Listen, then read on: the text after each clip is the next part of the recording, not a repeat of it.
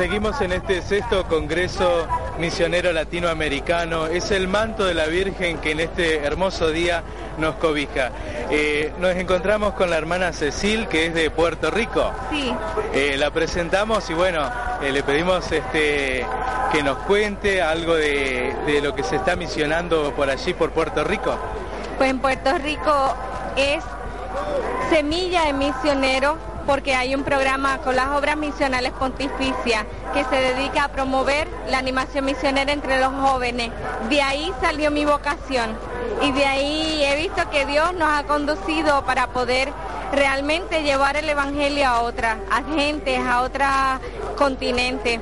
Todavía pues somos muy pequeños y quizá aquí me he encontrado con misioneros de pura cepa, como dice en mi tierra, que llevan años en el extranjero, pero tenemos la esperanza de algún día poder dar lo que hemos recibido de tantos misioneros europeos. ¿De qué congregaciones, hermana?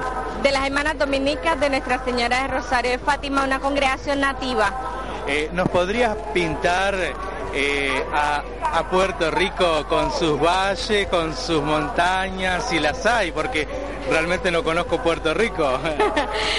pues sí, Puerto Rico es un encanto, es la isla del encanto como le llama en la canción, nuestra isla preciosa que está rodeada por mar, océano, tiene en su centro montañas muy verdes y tenemos de todo, tenemos bosque seco, bosque húmedo, realmente es un don de Dios, una gracia de Dios, un regalo de Dios que quizás no merecemos, pero Él quiso dárnoslo. Y están invitados para ir. Bueno, muchas gracias, hermana.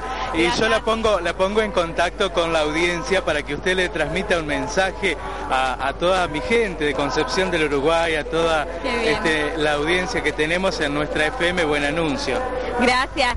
Simplemente ya les conozco porque la delegación está cerca de mí y se han dejado sentir muy bien. Cantan, son una alegría, transmiten ese amor de Dios, esa gracia de Dios que habita dentro de ellos y en especial esa alegría de poder compartir nuestra fe americana.